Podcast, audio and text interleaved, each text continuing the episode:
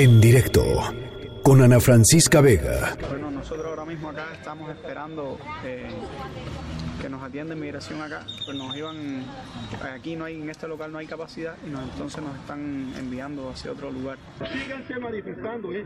no, no hay ningún problema con nosotros, ¿sí? pero por favor, no nos golpeen.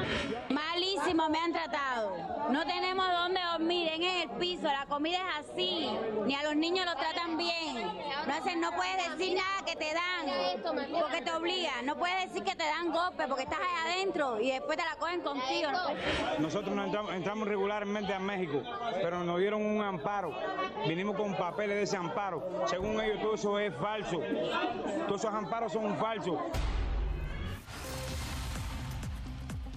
Bueno, pues después de, meses de, pues de la documentación de denuncias y de malos tratos eh, hacia los migrantes en, eh, pues en la estación migratoria siglo XXI y en otras estaciones migratorias del sur de nuestro país, eh, ya, ya nos platicaba nuestro corresponsal Luis Zárate.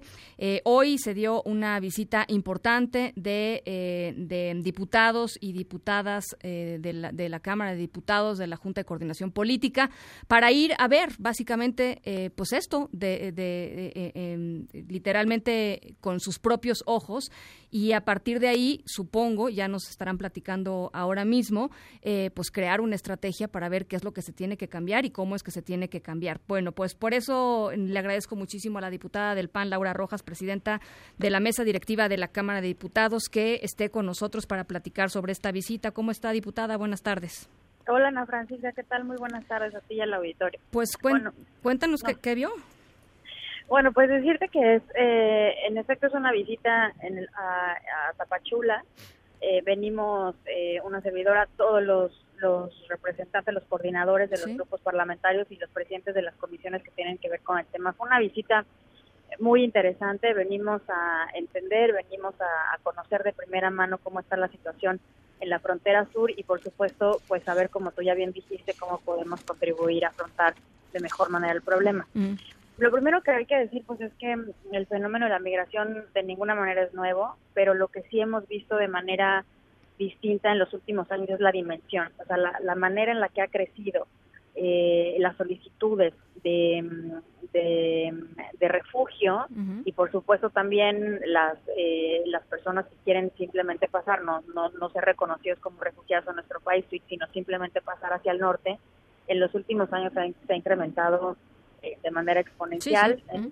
Y eso pues representa por supuesto una serie de retos tanto para los municipios de la frontera sur como para los de la frontera norte y en fin. Entonces mira las conclusiones rápidamente son, eh, lo que nosotros vimos es que se necesita en primer lugar una, a nivel legislativo, reformar la ley de migración para armonizarla con la ley de niños, niñas y adolescentes. ¿Para qué? ¿Por qué? Ah, porque actualmente los, los niños, los, niños, niñas y adolescentes que no están en, proceso de solicitud de refugio se quedan en las estaciones migratorias y esto las estaciones migratorias son cerradas, o sea, no no no no no permiten la salida y eso va en contra de la propia ley, va en contra de los derechos de las niñas, niñas y adolescentes. Yo creo que esa es, la, es una de las preocupaciones más importantes. Y se lo, perdón, eh, diputada, ¿se lo manifestaron así a las autoridades del Instituto Nacional de Migración? Porque pues esto lo ha documentado organizaciones eh, que se dedican a esto, a este asunto de los migrantes, tanto nacionales como internacionales, en repetidas ocasiones. Y la respuesta es, los estamos tratando muy bien.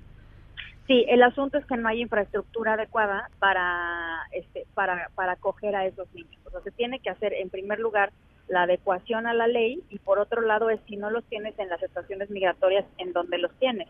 O sea, los DIFs municipales tampoco tienen la capacidad de acoger a, a tantos niños y niñas. Entonces es un problema de, eh, por un lado, sí legal, pero por otro lado también de fortalecer y ampliar la red, ya sea de los DIFs municipales, estatal, incluso federal o de algún otro tipo de, de, de, lugar en donde los niños estén, en, donde los niños estén pues, protegidos. En gran medida están ahí, ¿no? Cuando vienen con, o sea, a ver, explico un poco.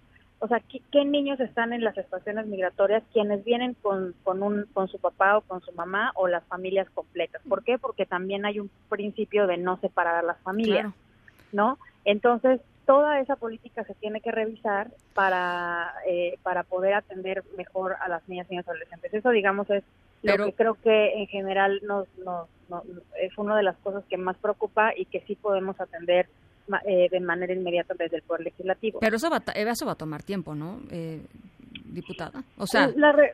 sí, claro, la reforma, a ver, la reforma legal... Tanto? La reforma legal creo que toma tiempo, por supuesto, pero es lo que nos corresponde a nosotros como Poder Legislativo, ¿no? O sea, la otra parte, pues, evidentemente estaremos, como ahorita, haciendo esta labor de, de conocimiento, pero también de supervisión sobre, sobre el control. Pero insisto, Ana Francisca, este, sí, sí, sí es importante que todos tomemos conscientes, seamos conscientes de que eh, se, necesita generar mayor infraestructura porque la demanda es muchísima y eso es lo que lo que en gran medida está causando los problemas. Ese es un tema. El otro tema tiene que ver con una mayor y mejor coordinación entre la Comar y, eh, y el y el INAMI, el Instituto Nacional de Migración. Y de, y de recursos, ¿no? Porque no nada más es coordinación. O sea, la Comar no tiene recursos para, para digo, también lo hemos platicado aquí varias veces con el titular de la Comar. Simplemente no tiene capacidad de procesar la cantidad de solicitudes que hay hoy. Es más, ni antes, ni antes, ¿no?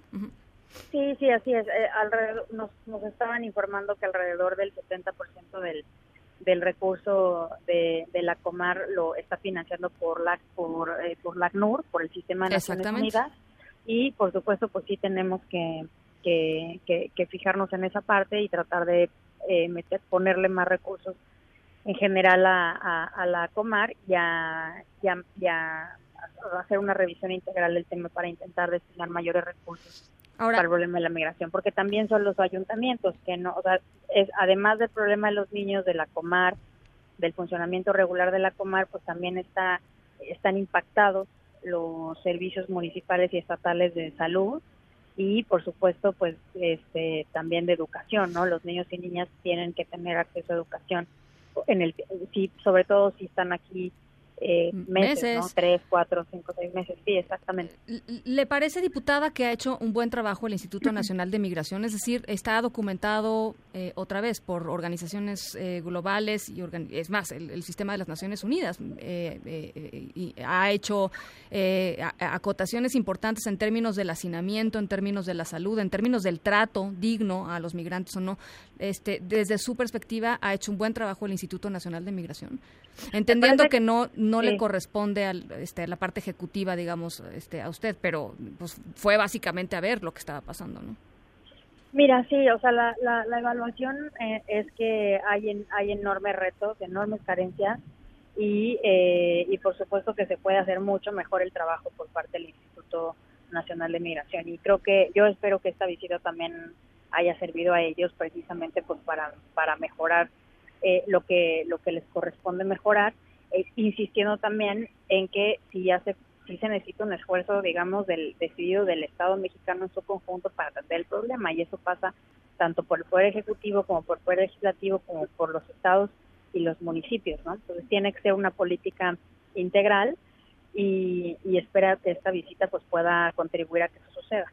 Eh, cuando eh, cuando fueron los eh, congresistas estadounidenses a la frontera de México con Estados Unidos a ver algunas de las estaciones y de los albergues que estaban allá en, que están allá en la frontera, pues salieron así horrorizados de lo que estaba de lo que estaba sucediendo, este y, y me llama un poco la atención el tono, no, no sé si decirlo conciliatorio o el tono quizá este pues eh, mucho más tranquilo que le escuchamos este a usted diputada por lo por lo que está sucediendo en las en la, en la estación en, particular en, en, siglo XXI eh, habló con por ejemplo con las organizaciones que están ahí que tratan de entrar y qué le qué le dicen Sí, sí, por supuesto que sí tuvimos una conversación con las eh, con las organizaciones de la sociedad civil.